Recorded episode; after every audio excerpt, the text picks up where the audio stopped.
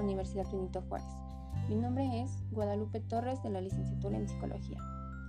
El día de hoy abarcaremos un tema de la materia de mi licenciatura.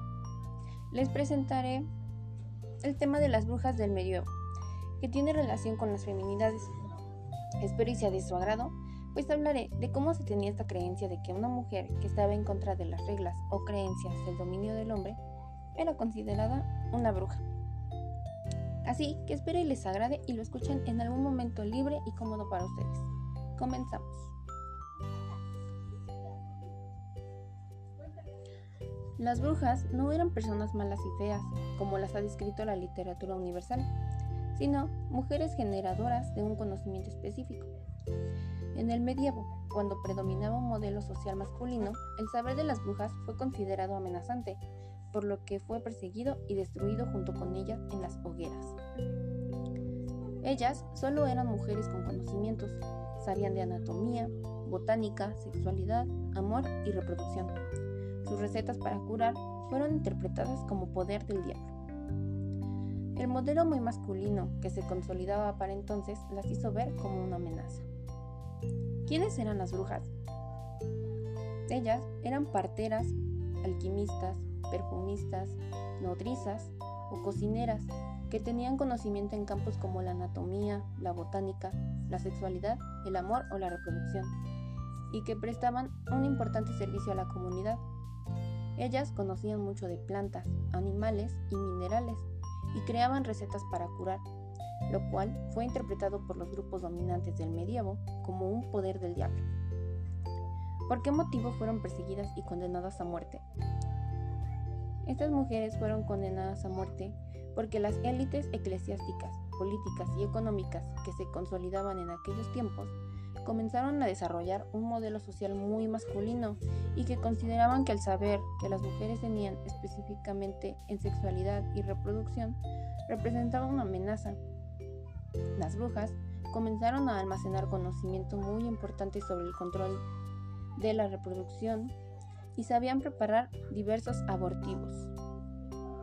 Este conocimiento implicaba la posibilidad de ejercer una sexualidad más libre, lo cual ponía en riesgo la hegemonía masculina, y por ello los hombres expropiaron su conocimiento y las aniquilaron en las hogueras. Asimismo, la mayoría de estas mujeres vivían solas, en casas del bosque, independientes, o generaban sus propios ingresos, y esto provocaba mucha desconfianza. ¿Es cierto que eran viejas y feas? Eso es parte del mito y de los prejuicios de aquel entonces. Había brujas bellísimas y por otro lado, en esa época, una mujer de 40 o 50 años ya era considerada vieja. Por lo tanto, esos estereotipos responden más a que eran transgresoras y no a que realmente fueran viejas y feas. ¿Resultaría muy aventurado afirmar que las brujas fueron las primeras mujeres científicas?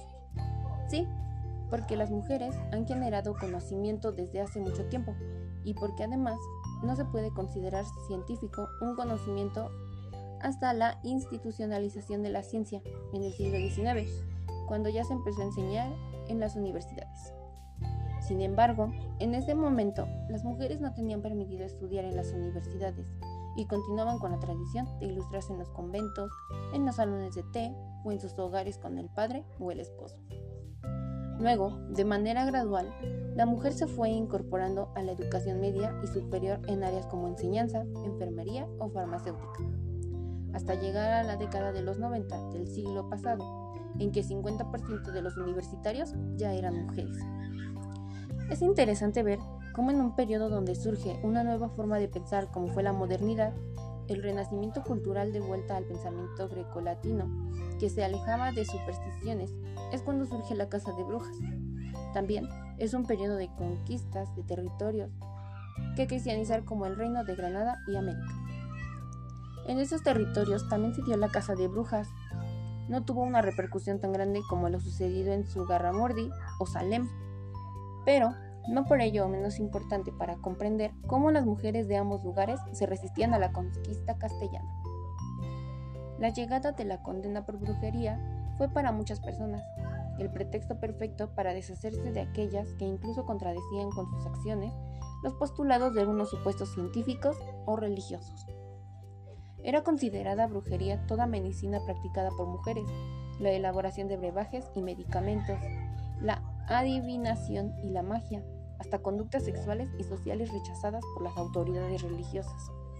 Es a partir de este pasado histórico que en la actualidad diversas mujeres que luchan por sus derechos retoman la figura de las brujas como un símbolo de resistencia, pues en el pasado se enjuició y asesinó a diversas mujeres que simplemente tenían conocimientos avanzados sobre ciertos temas y que actuaban diferente a como la sociedad les decía y que tenían que hacer.